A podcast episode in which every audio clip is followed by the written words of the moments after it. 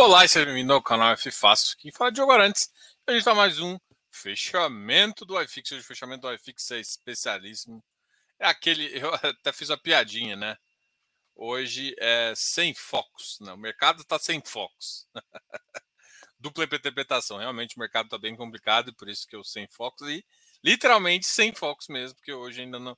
Eles, aquela recorrência de segunda-feira não existe mais de qualquer forma, isso não importa, a gente já está em dois dígitos, né? A inflação, o PIB, eu acredito que não tenha mostrado mais é, novidades positivas, isso, isso ainda deixa a gente bem tranquilo, tá?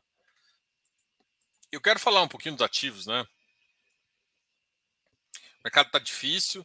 Tem até pergunta aqui do, do, do Rogério, Diogo, ah, você sabe dizer se eu conseguir a totalidade de subscrição? Cara, muito estranho você me perguntar isso, porque, se eu não me engano, hoje foi o dia que liquidou.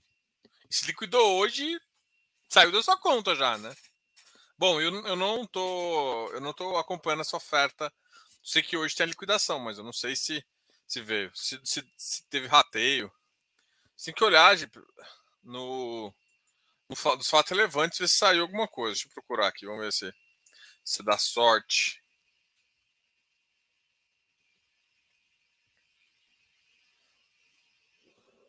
Ah, não saiu informação, né?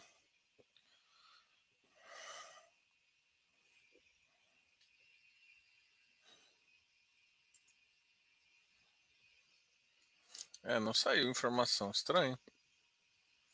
Bom, não temos novidades em relação ao REC. Se alguém souber, coloca aí para compartilhar. Mas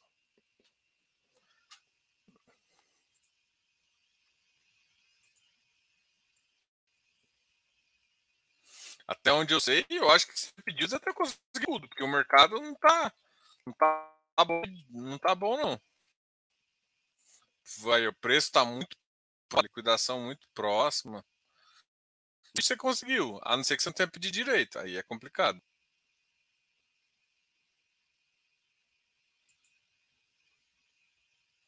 Nem diga. Confusão atrás de confusão. Como diz, o mercado está sem focos. Ver o que vocês vão dizer. Mas deixa eu compartilhar a tela aqui com vocês para falar um pouquinho uh, do, do, do, que está acontecendo na carteira, né? Porque hoje a gente, te vê cada vez o mercado bem, mas bem é, baixista, né? O mercado deu uma um céu e meio total, assim, realmente maio virou a casaca para que abril fosse assim. Eu acho até estranho alguns ativos tentarem emissão, mas a gente está é sempre curioso entender. Eu não, não sou da, da, filosofia que precisa de ágil para fazer, né? Desde que tenha uma estrutura é, boa no sentido. E eu não estou enxergando essa estrutura boa.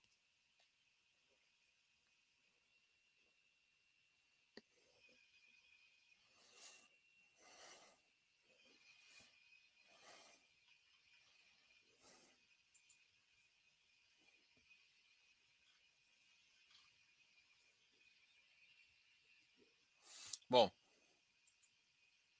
Porque vocês continuam falando, deixa eu compartilhar aqui, deixa eu fechar essas montes de informativo inútil. Uh, compartilhar.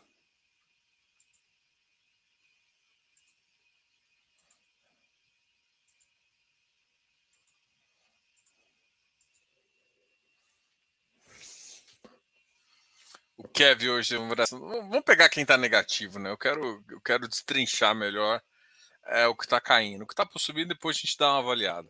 O Vino hoje caiu mais um pouquinho, 2,3%. O MiFi caiu também, 2,11%. O MiFi chegou ali próximo do 80%, ali junto com a emissão, e depois está despencando. RBRF também queda, 69%. Caramba. Os fósforos não param de cair, né, cara? Eu olho e falo assim, não, tá no não é possível que o pessoal vai descontar mais. Vai descontam mais 5%. Tá absurdo isso aqui. Ori 1,79. XPCA uma queda aí de 1,74. RBR Properties 61. O RBR Properties é aquela, já está naquela fase de ansiosidade, né? O mercado está ansioso com o anúncio de, de um inquilino que não vem. E aí o RMG está mordendo a bunda e vai morder as cotas aí, vai morder um pouquinho. Ah, tem, tem que fazer duas análises, né? A primeira análise é perdeu RMG, perdeu rendimento, é possível queda, sim. Mas o preço metro quadrado faz sentido, sim, mas no curto prazo é possível queda. Segundo, segundo ponto aqui é, é o seguinte: o ativo perdeu fundamento, você comprou pelo portfólio, o portfólio mudou, ainda vai continuar concentrado uh, esse cara. Esse cara é inalocável. Ele é, é assim, tentar numa localização ruim, que é péssimo. Não. A gestão faz sentido o valor que ela pede? É, faz sentido o valor que ela pede. Então, assim, hora ou outra vai alocar. Pode demorar mais e isso, isso refletir num mercado bem complicado. As, as notícias que a gente tem do, dos, dos players de pesquisa é que cada vez mais o mercado está realmente recuperando. A recuperação está lenta para caramba, né? A gente sabe disso, o PIB mostra isso. Não é aquele PIB robusto acima de um, mas também não é. A gente já até esperava um PIB muito mais amassado. Então esse é o case RBR Properties. No curto prazo a gente não vê uma melhoria de fato de, de, de, por conta da mesmo que vamos supor que eles lancem qualquer coisa agora, com carências de três a seis meses, dependendo do, do contrato, das, do tamanho de lajes que, é, que, o, que o inquilino vai tomar e do preço que vai, vai fazer, eu acho difícil a tomada ainda ser a tempo de, de atingir 60% aí é, antes da RMG sair. Então a RMG vai, vai vir com força. A questão é que pelo menos tinha que alocar uns 30%, 40% aí do prédio para que, mesmo que a RMG fosse, desse um espaço para gestão negociar. A questão é a seguinte: o inquilino também não é bobo. O inquilino que está vindo negociar agora sabe que sabe da situação, do, ainda mais que é um fundo público, sabe da situação e tá, vai espremer preço para o cara abrir mão, abrir para ver se o, a gestão peida na farofa, né? É, e ver se vai conseguir. Eu, acho que a gestão RBR Properties, eh, até pelas brincadeiras que eu vejo no relatório deles, é uma gestão que, que, que, é, que vai seguir na filosofia ali. Eu acho que 120 é muito que eles estão pedindo, 125. Não que o ativo não vale, mas o mercado ainda não está tudo isso. Acho que eu entendo que do outro lado está se alugando a 180, 200. Mas do outro lado é do outro lado. É, eu acho que 100, 110 é uma coisa que a gente já vai achar mais factível, né? E põe numa revisional e logo a gente embute isso, né? VGHF, hora de comprar barato? É, a VGHF vai dar uma pressionada no preço, né? Essa, essa emissão com custo alto gerou muita, muita insatisfação de muitos cotistas. A gente recebeu muita reclamação hoje. Meu, meu Instagram foi muito sobre isso. Ah, mas o que, que a gestão está pensando? Enfim, eu, é, eu consigo ver também os comentários que vocês fazem nas lives, né? E aí eu fiz a live semana passada com, o Vedrossi e um monte de pessoas voltou lá na live para comentar um monte de coisa. Ah, que, que enfim, você sabe o que faz qualquer coisa, vem lá o comentário, né? Então, eh, hoje foi um dia assim, o pessoal ficou meio chateado. É... O mercado tá, tá em baixa, pressionado por uma emissão. Vamos ver o que, que vai acontecer, né? Mas assim, é, é fato que quem esperava um ágil, esse ágil não vai vir. Quem esperava é, uma recuperação dessas cotas não vai vir a gente sabe da capacidade da gestão, uma gestão bem competente, tem entregado resultado, mas o foco dela ainda está em crescer, aproveitando esse momento de mercado. O problema é que eu acho que se você não tem alguém para ancorar e pedir um valor muito grande, vai ser complicado. Porque o mercado fechou, fechou as portas, assim, fechou com porta de ferro, com cadeado de, de aço, assim, foi, foi tenso. Boa noite, Diogo. Ainda não houve um posicionamento sobre o caso. O, a consequência não, né? Depois, após teve o adiamento, né? Teve, teve o caso todo que foi deliberado, depois o, o BTG, o BTG em relação ao, ao, ao MXRF recorreu, é, dentro do prazo ainda, se eu não me engano, está para vencer mesmo. E até agora, assim, eu sei que tem muita gente que está vendo esse assunto. É, é um assunto. A, a CVM ela, ela vai ter que dar uma amenizada nisso, assim, sabe? Mas assim, depender do poder público em relação a isso, eu só acho que a indústria vai continuar e sei lá, até é difícil projetar qualquer coisa. Sei que é, eu não ficaria com tanto receio igual todo, muita gente está, não, tá?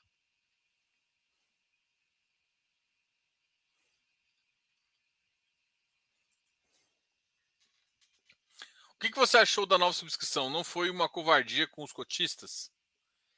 E tendo em vista que essa subscrição é mais barata que a outra. É, eu, eu acho realmente. Eu não gostei da, da. Nossa, eu não gostei muito da subscrição, assim. A gestão é muito competente. É, é que assim, quando você tenta forçar uma missão num cenário que não pede emissão, né, um cenário de pessoa física que não pede, as cotas sofrem. Só que se você tem um comprador que não preocupa com isso, pode fazer sentido para ele. É, a, a, gente já viu a gestão fazendo algumas, algumas emissões de forma assim. Não é uma coisa que a gente acha atrativo, né? É, outros players fizeram e acabaram é, deixando o mercado muito ressabiado com a cota. E é difícil quando você pega um fundo que a gente gosta e o, a gestão faz isso. Eu acho que a gestão estava tá focada em. Acha que o. Que, que por conta da. Porque assim, vamos lá. É, uma, uma, eu fiz uma reflexão com todo mundo do, do grupo, né? Do grupo do Close Friends, e aí eu queria compartilhar aqui com vocês. Olha, olha o recado que vocês deram para a gestão. Vocês, eu digo no geral, agente cotista. É, vocês, assim, teve uma oferta 400 e todo mundo tomou subscrição, teve rateio, teve, teve, teve, teve. Se for olhar, é uma oferta que eu acho que estava 15 mil, né? A pessoa podia tomar, o mínimo de cotas era 15 mil, e, e deu o rateio alto. Chegou a 30%. Qual que é o recado? O cheque tá, tá, tá alto. O cheque realmente está alto. Então, para a gestão, fala assim: olha, é, você, tinha, você tinha 300 milhões, você teve um, uma, uma oferta de 600 milhões. Espera aí. Porra, eu tenho mais um pipe de 200. Será que não rola de fazer emissão? Eu sei que a, a conta para as pessoas é, é, é, meio que. É, é meio que ordinária, assim. Claro que ela vai olhar só o secundário versus o dividend yield e tudo mais. Mas a conta de gestão é simples, cara. Teve sobre oferta, tinha, eu, eu podia pegar 500 milhões tranquilamente e só peguei 300. Tô bom, vou, vou com uma segunda oferta, 4,76, muito mais rápido, faço para minha base. Muita gente já deve ter entrado e não conseguiu. Essas pessoas que queriam, eu dou mais cheque para ela, tal. É, então, assim, a, a minha visão da gestão é essa, que eles aproveitaram um momento positivo. Só que, primeiro, o que eu acho que um, um pequeno erro. O mercado virou. Segundo, é, isso vai forçar o preço para baixo, né? É, o, o, além disso, esses, esses dois casos, a, a, o valor dessa distribuição é uma coisa que incomodou. Né? A, a, a Kiné, a, a não, a Valora já faz algumas emissões. Eu, eu, eu, acho assim, meu papel não é discutir isso com o gestor, tá? A gente conversa assim, falar ah, que, que acha, ah, mas para eu conseguir emitir, eu tenho que usar distribuidor, ECAR e tudo mais. É, então, a gente. É a justificativa, entendeu? Então, assim, é, parte de, a gente vê que tem um movimento de algumas gestoras que estão assumindo parte do custo, fazendo, fazendo com BR, é, com a BR, com a BR. Qual é o nome da empresa? BR Partners. É. Que a BR Partners está vindo com. Tanto é que o SNCI está fazendo com ela também, teve outros players que estão fazendo com ela e a emissão dela está bem barata, assim. Então, eh, a gente sabe que outros players estão vindo com isso. A Valora foca ali no na XP, que eu acho que é o principal delas. É, assim, eu sei que é, é complicado, eu entendo, assim, fica bem e é difícil recuperar. E o problema é o seguinte: isso aconteceu um pouquinho com o Vigip, assim. Teve um momento que foi emissão demais, foi um momento que não precisava vir. Eu, assim, eu acho a gestão ela, ela, ela é aquelas que planejam o, a emissão independente do mercado. Ela planeja, ela tem um pipe e faz. E assim, eu eu sou da filosofia que você tem que olhar um pouco para o mercado para saber. E, e, assim, mercado não significa só preço de cota, tá? É ver como é que tá os players tomando. E a gente viu, por exemplo, o Vigia, que é um, que um dos caras que está mais alto ali de ágil, a, a, a, oferta foi, por exemplo, me surpreendeu. Assim, foi muito, as pessoas conseguiram muito mais do que do que uh, tinha do que inicialmente eu achava que ia conseguir. Então, esse é um, esse é um fato importante. Eu vou continuar aqui. Deixa eu continuar respondendo vocês aqui.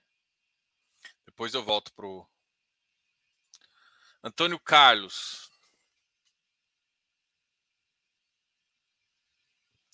Ah, e essa TIR do, do, do VIG GT está ficando bem elevado, PCA mais 12. Acho que tem algo por aí, ou o mercado não está vendo. Perfim também caindo. Ah, o Perfim está com 8,5, assim, mas é por conta, acho que, do player, que é a Lupar junto. É, o VIG GT está um pouco mais. Hoje teve um dado bom da Vineyards lá, é, que ele conseguiu a conversão para a conversão, né, era uma debenture conversível, saiu de debenture e foi para equity. Eu acho positivo. Cara, eu, eu, assim, a minha visão é muito clara. Minha visão é o seguinte: o mercado está olhando rendimento. Ponto. Rendimento baixo, a cota cai. Isso aconteceu, por exemplo, acho que com o Iridium. O Iridium sempre foi um cara que pagou muito acima da média, e principalmente em relação a todos os pares. Agora, é, ele está pagando dentro da média, e você tem players como o Canip, que são competência, que estão bombando, estão bombando de pagamento, bombando de rendimento. Então, isso faz com que ele fique para o patamar. A gente sabe que a entrega da gestão está em outros patamares, mas isso diminui o ágio do ativo. Diminui o ágio do ativo acontece o que acontece. Né? Então, o VGT, para mim, está fora do preço, assim, absurdamente. Mas se for olhar, o dividend yield para esse ano, vamos pegar pelo mínimo, tá? O projetado é 12%. Você tem uma Selic aí que vai, vai, vai findar no ano a 13,5, 13,75 versus uma, um ativo que está pagando 12, o mercado pode ficar assim. É claro que não é essa visão, né? A gente sabe, a gente que conhece o ativo, sabe que a visão de tiro é muito mais longa. Você vai começar a receber, vai chegar um ponto que você vai receber, a TIR sua iguala ao valor, você vai receber um valor realmente bem elevado em 8, 10 anos e depois começa a, a ter uma depreciação, a, enfim, se você não reinvestir. Depreciação não, é um, um retorno principal. Então, o ponto todo é esse, né? A gente sabe que isso vai acontecer e vai fazer. Agora, realmente o mercado está castigando, castigando retorno, castigando o dividend yield chegar próximo de 13. Então o cara faz uma conta, esquece o que vai acontecer o ano que vem, né? É que assim, o dividend yield é uma, é uma boa referência? Como eu, eu costumo dizer que não, porque o dividend yield ele mostra o retrato do que passou e um retrato pontual. Porque você pega, porque, por exemplo, todo mundo começa, ah, eu tô esse, esse ativo aqui tá com dividend yield anualizado de 25%. Aí você vai olhar, mas pagou 20. Aí você vai olhar, nos últimos 12 meses, o cara tá te entregando 16. Um mês que ele pagou mais, aí você analisa. Não é assim que funciona para mim. O que importa é os últimos 12 meses. E mesmo assim, às vezes, mesmo olhando os últimos 12 meses, você pode ficar cego em relação a algumas visões. Então, uh, o mercado olha a dividend yield. A dividend yield ele é como se fosse aquela, aquela, aquela foto. E olhando a foto, aí o cara compara uma foto daqui e foto aqui, ele esquece o que está por trás da foto. E aí ele não sabe se o que está, se depois da foto um vai aumentar ou vai cair. E é isso que importa. Isso é TIR. TIR não é a foto. É o conjunto de fotos, né? Ao longo do tempo. Enquanto isso, se você comparar TIR A com TIR B, você vai fazendo isso. Só que quem faz isso é quem perde dinheiro. Só que, tipo assim, o, o problema todo é que você tem que ter paciência. Aqui, no, no, na, na, infra, hoje, eu enxergo, eu enxergo, eu enxergo que o ano que vem, mesmo mal, vai melhorar um pouquinho. Só que se a taxa continuar alto, a gente ainda vai ter taxas mais atrativas na renda fixa. Mas vai chegar um ponto em que vai cair um pouquinho. Nesse ponto, a inflação, dividendo e tudo somado vai tornar esse produto tão atrativo que ele vai explodir de preço. Só que o que precisa? Precisa de três situações, né? Se você for, se a taxa de juros permanecer nesse patamar por 4, 5 anos, o que a gente espera que não aconteça.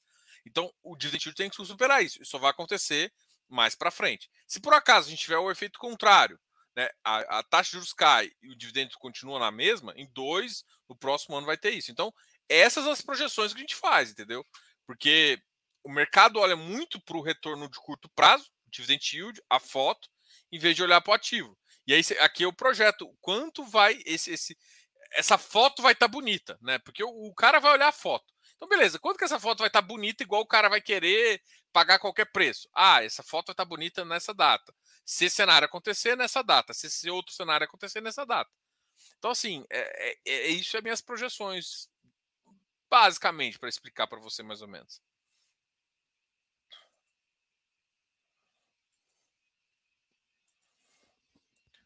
Boa noite, Diogão. Empolgado com os meus FIs do meu governo federal. Nem sei o que você está falando. pegar, pegar, pegar, pegar resto de imóvel de, de, de público, de governo federal, isso aqui nem só, só a caixa consegue distribuir para aqueles caras que não entendem do produto. Filipe Mota, Iridium não para de cair. Agora está acabando o prazo que eles estabeleceram para a próxima missão. É, isso é um fato. É, tem mais um mês, né? Eu acho que é, assim é difícil. Assim, o mercado ficou mais mais, mais fechadinho, né? Esse mercado mais fechadinho dá uma travada. Agora, eu acho, assim, na minha leitura da Iridium, é que a Iridium sempre teve uma leitura de timing de mercado muito boa. E, e, além disso, além do timing de mercado que eles sempre foram bons, eles sempre tiveram ágil, né? Então, assim, eh, vai, vai ser uma visão interessante saber como é que eles vão querer fazer uma missão com, com o mercado do jeito que está. Porque assim, fazer uma missão a 100 agora, você trava seu preço. E parte disso, eu acho, talvez é uma questão, uma, um resquício né, do hectare, essas coisas que o pessoal tem notado. É, hectare e Deva, assim, que tem na carteira, hectare, Deva, Versalhes e Tord, que eu acho que tem bastante na carteira lá. E aí o mercado começou a, a forçar, forçar a saída neles também. Principalmente com bar, uma balbúrdia aí de uma galera aí que tá falando muita coisa. E aí, meu amigo B. Bernardo, vai pelos fundos. O cara, o cara fala para mim que vai fazer, vai, vai me entregar o, o, fazer preencher o formulário. Tem 10 anos que não preenche. Não, não, a gente conversa depois para fazer a Depois de 10 anos ele fala comigo. Oh, meu Deus. Ah, que você é enrolado, rapaz. A grande verdade é que nada mais é certo. Iridium sem, sem subscrição e apanhando. É, o mercado é assim, ele, ele parou os trades óbvios. Assim, trades fáceis. Parou. E assim, a tendência é essa. Assim, quando o mercado fecha, uma coisa é assim, o que aconteceu é, tem momentos em que todo mundo fica com medo. 2020. Depois o mercado começa a olhar assim, a taxa está caindo, eu preciso incentivar. Cara, eu vou, vou atrás de uma coisa que é melhor que renda fixa e o fundo imobiliário babando, o cara IGPM rasgando o biscoito, aproveita IGPM. Beleza, nada no IGPM acontece. Então, assim, todas as análises que a gente faz, a gente viu o que, que o mercado está fazendo, né? O mercado foi, foi muito para esse lado. Rendimento, rendimento. Aí agora o que aconteceu? de 2020 para cá, o mercado uma disparada. Ainda assim, quem sabe eh, operar o, o arbitragem óbvia ainda estava tranquilado. No mercado agora ele dá uma virada onde quase todo mundo, os, os, os mais óbvios, perderam. As gestões ainda estão num foco de crescer. E eu até entendo, né? Até entendo esse foco de crescer, porque assim, eu fiz algumas algumas ponderações. Eu faço algumas ponderações para o grupo lá e uma eu vou compartilhar aqui com vocês, tá? É, é assim, pode ser até um pouco maldade minha, mas eu é, eu tenho no GDI, né, tem uma lista dos ativos e tal, e eu todos os ativos que tinham menos de 250 milhões, eu tirei, uh, eu, eu, passei ele, se tivesse compra, eu passei ele para neutro. E a, e, a, e a visão foi a seguinte, cara, é o seguinte, a, quando o mercado fica muito tempo travado, e agora eu olho para o mercado real, né, a taxa justa alta, o empresário está tá, tá se ferrando, é, tudo isso somado me preocupa que, que acontece? Quando está nesse cenário de crise e isso vai prolongar, porque o mercado exterior está difícil também, mesmo as estruturas mais seguras podem dar problema. Você pode passar por um estresse entre as duas partes, o crisista e o empresário, em busca de taxa, e às vezes você tem uma, uma que fazer um ou um acordo ou ter que puxar o crédito antes, gerar um estresse judiciário. Enfim, todo esse cenário é, é um cenário que eu acho que cada vez fica mais provável. Vai dar em todos os fundos? Não, mas vai dar em alguns. E quando dá em alguns, que, que tipo de fundo você quer estar? Tá? Que está concentrado demais em umas operações ou que está pouco concentrado em várias? A gente já viu dois casos, assim, três casos assim, onde deu problema na operação e o cara estava com 1, 2%. Deu problema na operação o cara tava, e deu problema o cara estava com 6, 7. O cara de 6, 7 sofreu pra caramba e pode, pode continuar sofrendo sofrendo mais. Então, infelizmente, assim, é, tem muitos fundos bons abaixo que estão tentando crescer. a gente sabe disso. E a gente até respeita e gosta das gestoras e tudo mais.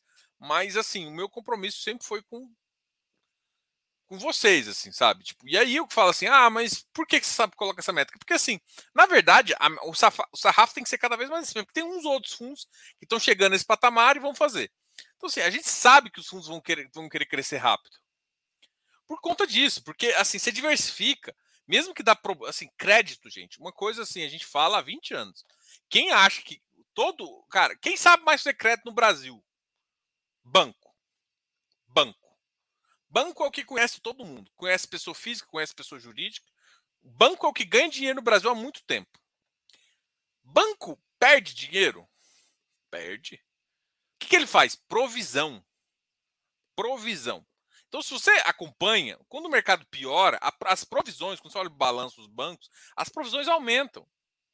Então, se, se tem cenários mais macros, mais complicados, o cara coloca mais gordura de provisionado. Você, quando você empresta para um fundo imobiliário, é basicamente isso. Você dá o dinheiro para o CRI, né? dá o dinheiro para o empresário, só quem está olhando é o gestor. Só que independente do cara tá olhando, o que eu quero que você entenda é que você tem que pensar como banco. Desse 90, 100% aqui, eu vou retornar 95%. 5% vai dar pau. Ponto. O que você tem que fazer é que esse 95% vai render mais do que outro, outro tipo de atividade. É isso que eu, é isso que eu falo para todo mundo.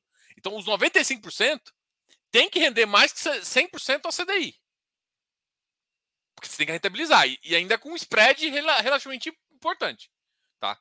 1, 2, 3%, dependendo do risco que você vai correr. E quanto mais você, mais spread você tiver em relação a essa, essa base, ou seja, você está provisionando que você vai dar pau, uma, par, uma parcela, mas é óbvio que você tem que. Quanto mais controle você tiver do que você está investindo, menor essa parte. Mas assim, menos 5% não é, uma, é o mínimo que eu consideraria.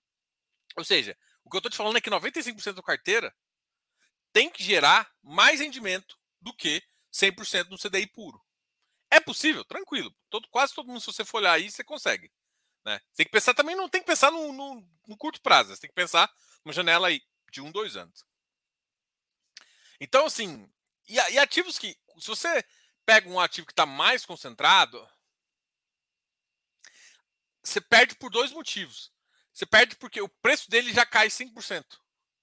Ah, mas eu estou pulverizado e tal, tudo bem. Isso ajuda você. Mas por quê? Porque se um cara de um. Cara, vamos lá, o Becri. O Becri começou a cair no final agora. De acompanhar o preço. Mas quando não teve o anúncio de que 1,89% de uma das operações dele não gerou default exatamente, mas tinha solicitado crédito antecipado por, por algumas condições, é, ele praticamente passou imune, assim. Não caiu.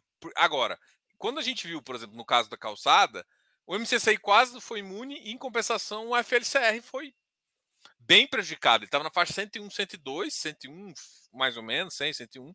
Foi para casa 97, 98. Entendeu? Então, é, é isso que acontece. O mercado penaliza mais o cara que está mais concentrado. Então, faz sentido você procurar evitar os caras mais concentrados. Tá?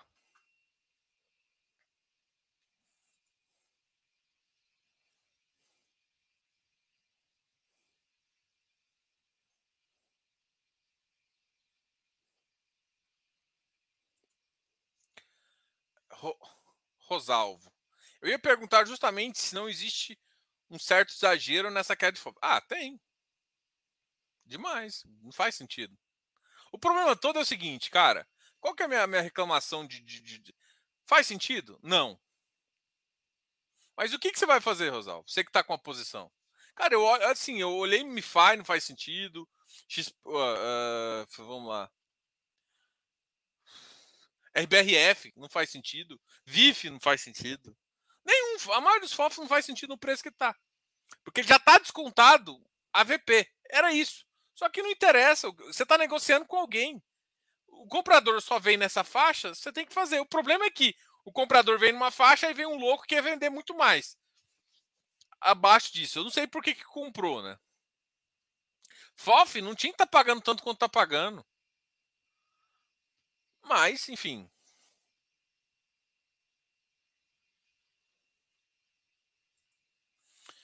Isadora Leite, Ami distribui competência e bateu 9,91 hoje. Na verdade, o Ami não distribui competência, tá, Isadora? Só para fazer uma correção.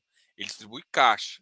A questão é que o tipo de operação que ele faz é a seguinte: existem duas formas de você fazer, fazer uma operação de crédito em IPCA. A primeira forma é você pagar os juros, né? Tem várias formas, mas é as duas mais comuns. Você paga os juros e a inflação, ela acrua, ela fica no montante, né? Então, ou seja, você emprestou 100 mil. 100 mil vai gerar mil de, de, de juros e mil de, de correção monetária. Os mil de juros, ele paga todo mês. E os mil de correção monetária fica, fica, fica junto do montante adicional. Então, no próximo mês vai ter 101 mil de dívida, no outro 102, 103, 104. Aí no final ele vai e amortiza 100 mil. Só que tem que amortizar os 100 mil mais os, os, os, os 10, 12 que ele pagou que ficou, ficou junto do montante adicional. Tá. O, o Quami ele faz diferente. É, ele fala a, a, dívida, a PMT, que é o que paga todo mês, é juros mais amortização. Ela é como se fosse um saque. Né? Então, quando você recebe, quer dizer, saque não, porque sabe saque paga pega organização. Mas é, é basicamente assim: a PMT é composta pelos juros, os mil reais de juros, mais os mil reais é, da correção monetária. Em vez da mil reais ir para o um montante, ou seja, é como se o fundo rodasse com uma dívida de mil e ela sempre ficasse em, em 100 mil até amortizar. Então ela estava com uma dívida de 100 mil aqui, certo? Aí você paga, tem mil reais de juros e mil reais de correção monetária. Você paga dois. Você paga dois. Então o montante fica constante. Então, parece que ele está pagando é, competência, mas na verdade está pagando caixa. É que a operação foi feita de uma forma com que a correção monetária fosse paga já direto na PMT. Entendeu? Então tem, tem diferenças. Nem toda estrutura é feita da mesma forma. Tem essas estruturas que a gente está chamando aqui também, está falando aqui.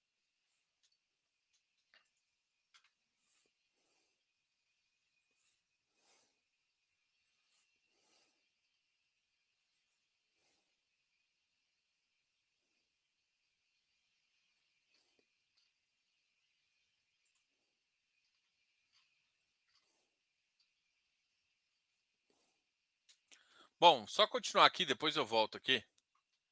Uh, Bababá, GG 65, BCFF 64, caramba. Vigir 98, HFOF 70, CPFF 68, VIF 6, 69, né? 6,94, BCRI 106, HGBS, DEVA 93, ó, o DEVA também foi outro que Tá bem abaixo aqui, tá? Isso aqui é resquícios ainda daquelas questões. RISA G10 caiu um pouquinho, BTLG 102, CDU 87, BRCR 68, uh, Iridium 102. Cara, o Iridium perdeu o ágio total, zero ágio. Até o HGPO deu uma bobeirada aqui. PVBI voltando a 92, GALG 94, RBR, olha, cara, cara os, os preços voltaram a, ali para fevereiro, março, assim, né? Tá 2,750. A gente acha que tem potencial de continuar caindo, né? Dado o mercado e as inseguranças. É, cara, pode vir notícia boa a qualquer tempo, mas a gente está com essa expectativa bem negativa aí. Kev, isso aqui é um ativo bem líquido, eu só estou aqui porque a gente está acompanhando ele. Uh, JZR é alta de 1,91. A FOF também. O AFOF está pagando bem. Eu acho que é o único FOF que está segurando. É um FOF da Aliança. A gente até já teve uma, uma, uma live com eles, uma live muito boa. Esse cara aqui conseguiu sair de algumas posições interessantes em dois momentos, né? em, em abril e, e, em, em dezembro, que foi o momento, né? Então ele girou muito bem a carteira. Quem gira bem também é o pessoal da Morna, o pessoal também gira bem, mas mesmo assim o Mor 11 não está com resultado. Não o resultado em si, né? Mas o, a cota ainda está prejudicando. Habitat batendo 100 reais. Nossa. Canip 102. Olha isso aqui. Isso aqui é meio estranho. É, Urca 106. O Urca voltou a subir. Está em emissão. Esse cara que é o único cara que está com ágil mesmo. Mas talvez pela carteira. Hectare 104. Tem que lembrar que o VP dele é 118, 119. JPPA 101, CPTI 105. MGHT de hotéis também está fixo, que foi emitido a 100. Mork a 102.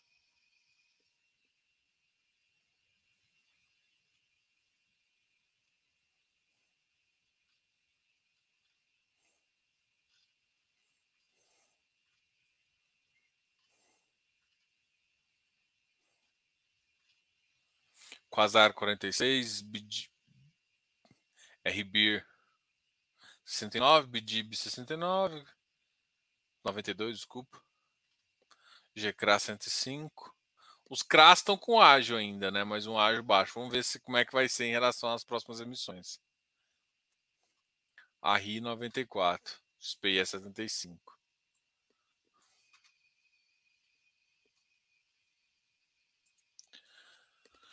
Vou voltar aqui para mim, peraí. No meu caso, Jogão, estou feliz com a minha carteira, pois nenhum dos meus investimentos em FIIs mudaram qualquer fundamento. Estou na defensiva, mas comprando devagarzinho. Boa. E aí, Flávio, tudo bem? Boa noite.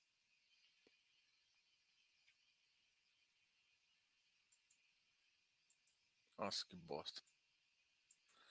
Ah, meu computador travou. Chita. Ex-funcionária. Aí, agora vou. Tá trava tudo aqui, eu digo. É, fala, Diogão. Felipe Pereira.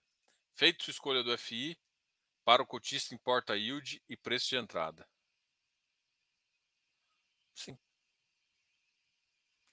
Yield não. preço de entrada sim. Preço de entrada é você comprar barato. O yield, o yield você tem que entender o que esperar do ativo. Porque senão você exige que um ativo te entregue 1% e ele não vai te entregar 1% nunca. Então você nunca vai comprar. O dividend yield, você tem que entender do produto que você está comprando. Então não adianta você comprar uma laje na Faria Lima e exigir que ela te pague 8, 0, 8%, 9%. Uma laje da Faria Lima vai te pagar 6%, 6,5% no máximo. É isso.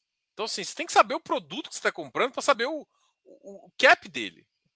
Ah, mas não tem. É assim, o mercado é assim. Tem, tem caps que são. Agora. É. Tuas lives são massa. Assisto, assisto todos os dias. Só que acho que podia aumentar mais a saída do microfone. Eu acho que eu baixei uma, uma hora para Acho que, ah, aqui eu vou aumentar um pouquinho. É porque assim, muita gente acha ruim, tá? Aí, às vezes, o, que, que aconteceu? Eu tinha baixado um tempo atrás, vou ver se melhorou agora. Fala aí, dá um feedback. O que, que aconteceu foi o seguinte: eu fiz uma live com algum gestor, eu acho, é, e o microfone dele estava baixo. Aí eu baixei o meu também, entendeu? E eu acho que eu deixei baixo. Não coloquei, porque tem como você colocar ajustar automaticamente. Então depende, porque assim, tudo depende de onde você escuta. Quem escuta na TV, às vezes acha tem algumas coisas.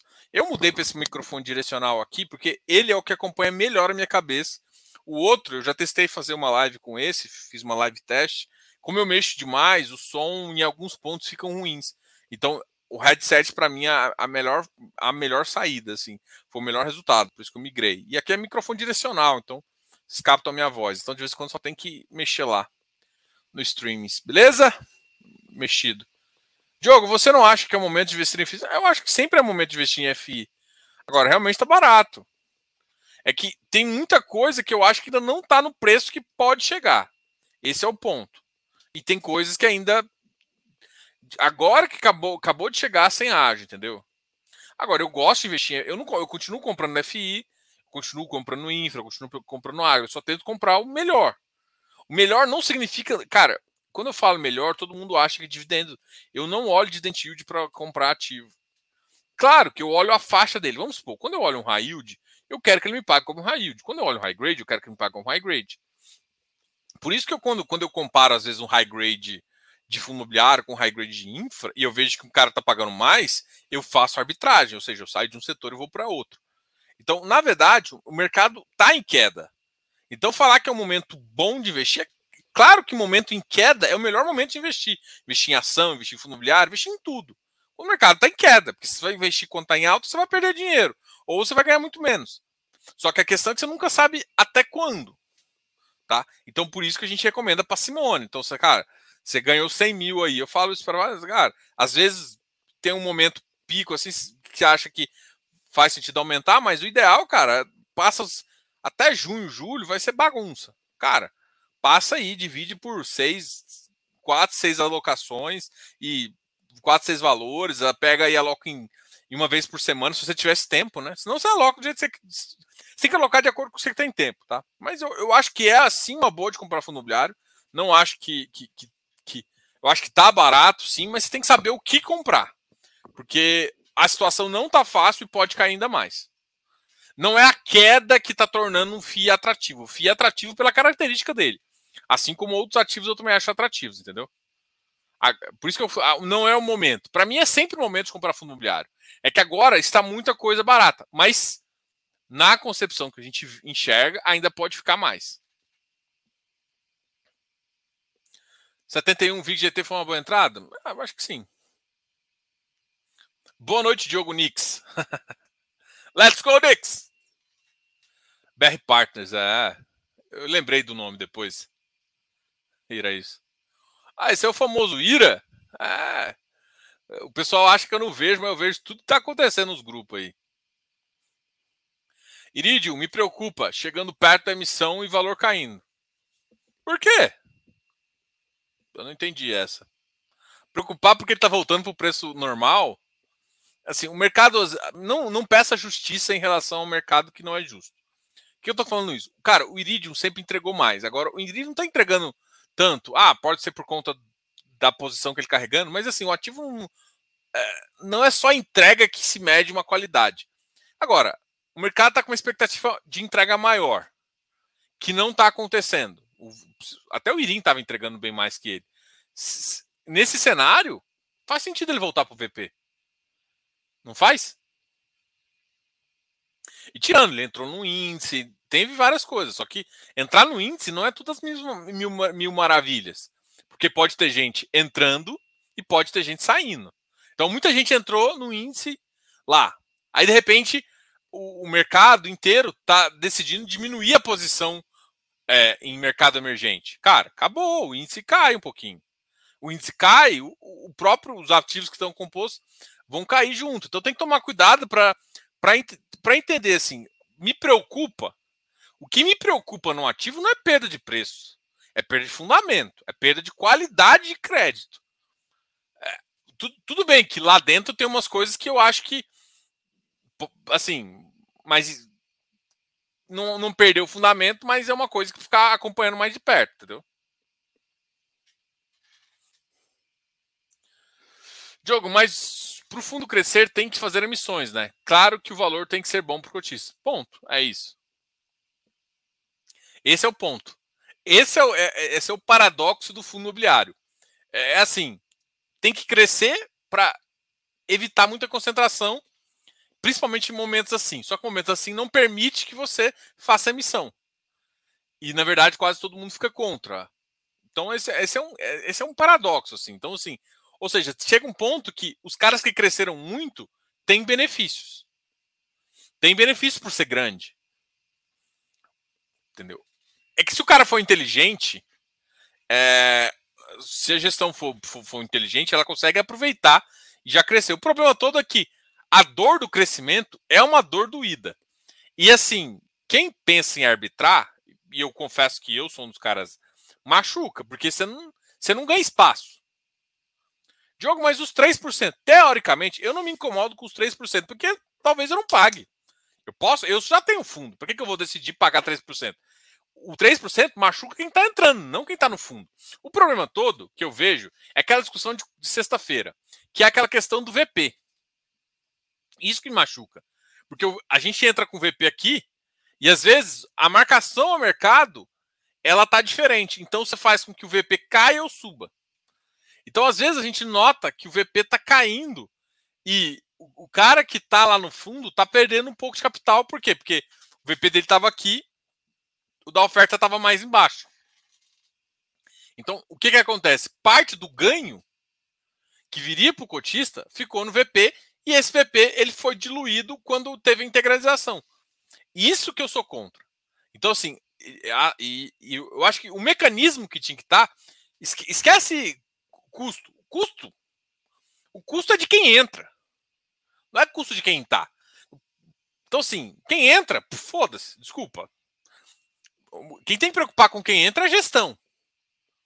O, o que me incomoda é essa, essa visão, é assim, é porque, por exemplo, quando você entra no fundo aberto, ele garante que você entra no VP. Quando você faz esse tipo de oferta, que você vai, marca o VP agora, e lá na frente é, é tipo chute a, o VP pode estar 1 ou 2% mais barato. Esse 1 ou 2% que pode ter acruado de operações vira. Se está acima, ela, ela, ela é dividida com o cara que está entrando. Isso que eu acho injusto. Então, a, a, minha dor não é a da dor de entrada. É claro que, por exemplo, aí quando eu vou entrar, aí eu penso no custo, porque aí eu estou entrando no VP mais um custo que é bizarro. Isso, e aí, e outra, e tem outra questão, né? uma emissão ela, ela, ela entra com uma pressão vendedora, justamente porque existe essa questão de arbitragem, o que é natural. Tá? Então, é, é essas reflexões que eu faço. Então, me machuca muito mais, não é. Eu entendo que todo mundo fala, ah, mas o custo. O custo é importante pra caralho. Isso não é. Mas eu tô falando assim, o que mais machuca o fundo final é a, a variação do, do VP. É, é, isso que faz. E aí o que acontece? E assim, são, duas, são dois fatos. Primeiro esse VP, que machuca um pouquinho. Então, se quando você acrua o resultado, e, e ou seja, você acruou uma operação muito boa, aí teve marcação a mercado e tudo mais, essa, e, e essa cruada ficou em, em cima, e você, você captou menos, esse cara aqui ganhou dinheiro. E é isso que machuca. Porque isso acontece, ou seja, quem entra, ele paga um prêmio muito alto para a distribuidora e, e, o VP fica mais embaixo do que o VP real do final da liquidação. E ou seja, aí o prêmio é dividido. Então, quem ganhou foi a distribuição. O fundo cresceu, então a gestão de fato ganhou e o cotista tomou na cabeça, porque ele tomou a tarraqueta da, da baixada do VP com fazendo isso. E além disso, uma emissão ela trava o preço natural, entendeu? Então, essa é a dor. Então, é resolver essa equação que é fácil. Ah, só baixar custo resolve? Não. Se, mesmo a custo zero, e aí eu falo isso por conta do SNCI. Gosto muito da gestão, mas mesmo a custo zero, fazer emissão demais vai travar o preço. Trava o preço, é difícil para quem sair e acontece essa mesma questão. Ela é dilutiva. Por quê? Porque você tem parte da operação que fica no VP. Então, se, se, se por um acaso você começa a cruar e aí você não pode distribuir. Então, assim, isso que eu acho que é a dinâmica problemática. E aí, quando você está. Só que ninguém resolveu isso ainda. Né? E a, o custo zero ou a gestão pagar, ela resolve parte, tá? Ela resolve porque, ao olhar de quem entra, fica mais fácil para ter, ou seja, margens menores já dão emissão. Um caso de um VGHF, a emissão com, tem que precisar de uma margem muito mais grandinha para você suportar o custo de distribuição. Mas o fato que machuca, as emissões travam, as emissões por longo prazo, ela trava o preço da cota e aí ela, ele, o mercado ignora o yield, ele, ignora o preço de entrada. E assim, isso é isso são os efeitos negativos. Então, os efeitos negativos não é só o custo. Todo mundo olha para o custo, mas eu, eu vejo a situação inteira. Então, é, travar o preço por tempo. Então, assim, qual foi um problema do hectare que você fez, você teve ano passado? Não é só é, a emissão ser, ser ruim, é, o custo ser alto. É a emissão ser ruim, custo ser alto, você trava o preço. Você perde parte do ganho e entrega para o seu cotista que está entrando. Porque o cotista que está entrando não sabe que está tá entrando e ganhando. Só que ah, ele está ganhando muito dinheiro, não, porque ele pagou muito para entrar. Ah, mas ele não paga muito para entrar. Sim. Então, assim, é, toda essa situação é complicada, entendeu? Então, assim, só que se você já não é grande, por isso que eu falo que é um paradoxo. Se você já não é grande, você tem que passar por essa dor. A, a dor de assumir o custo da gestão pode ser uma coisa? Pode em partes, mas a grande questão, assim, cara, eu, eu ainda acho que é foda falar que precisa de ágil, mas precisa de um mínimo de interesse, né? Que, que atrai o investidor. Não precisa ser um ágil muito grande, mas precisa. E, e, tem que ter essa compensação, entendeu? Então, assim, então quando está muito amassado, o que você faz é, é só travar preço. E eu acho isso errado também, entendeu? Então, é difícil, é difícil. Eu sei que essa situação não é uma situação tão aberta, porque, de novo, é, é o paradoxo. É um paradoxo o crescimento imobiliário. Ele é aquela dor que. To... Tipo assim, o problema é que algumas gestoras vai, faz igual o bebê, vai rasgando para sair, né? Enfim. Uh, bom. Galera, obrigado a todos aí. Eu acabei falando bastante aqui. Deixa um like aí. Valeu, pessoal. Valeu, Vitão. Valeu, Giana. Eu falei que eu não falei muito com muita gente aqui. Uh, eu fiquei. Uh, eu fiquei acabei falando aqui bastante com a galera do começo, falei um pouquinho dos ativos. Enfim, hoje já foi 50 minutos de live e a gente vai conversar mais depois, tá ok? Amanhã a gente vai ter uma outra live aqui. Amanhã não tem live com gestores, eu tinha uma live com, com uma gestão, até não nem vou falar o nome, assim que eh, saiu, eles pediram para adiar e tudo mais, eu, eles me, fizeram a primeira gestão que faz um call comigo para me explicar e tal. Depois eu falo quem é e tal. É, e aí amanhã não vai ter live. Nessa semana vai ter uma live só, uma live muito legal também, com o pessoal da Ecoagro, para falar de, de, de Fiagro. Na semana que vem tem também. Vai ter duas lives quase que em seguida de, de agro, né? Uma nessa semana, uma na semana que vem. E, e duas com, com, times que conhecem muito de agro, que estão trabalhando muito é, há bastante tempo com esse mercado. Então a gente também, eu acho que tem mais uma live de infra esse mês. Eu sei que tem o Vigia também no final, no começo de junho. Então a gente tem bastante, a gente está trazendo bastante gente aqui para conversar com vocês, tá? Então, só que essa live da Ecoagro vai ser na quinta-feira. Vou falar mais no Instagram e por aqui nessa semana. Semana terça, amanhã tem a live de, a gente vai fazer a live mais ou menos às 7 horas, tá? Uma, um bate-papo aí. E na quarta-feira a gente tem de novo aquela aquela quarta-feira ainda ainda ainda tá incerto, né? Eu tenho que ver isso com os meninos que a gente fala que na próxima quarta a gente vai começar o, o nosso a nossa nova versão do Turma do Fundão, mas não sei, não falar nada, final de semana não falar nada, vamos ver. Senão a gente está aqui fazendo o nosso fechamento do iFix quarta-feira e na quinta a gente tem a live. Beleza, galera? Abração, não esquece de dar um like aqui. Qualquer coisa também, se quiser entrar no grupo dos Flens, se quiser fazer uma consultoria, manda um e-mail pra gente, que é muito importante, tá? Deixa os comentários aqui que você achou no vídeo e até mais. Fui!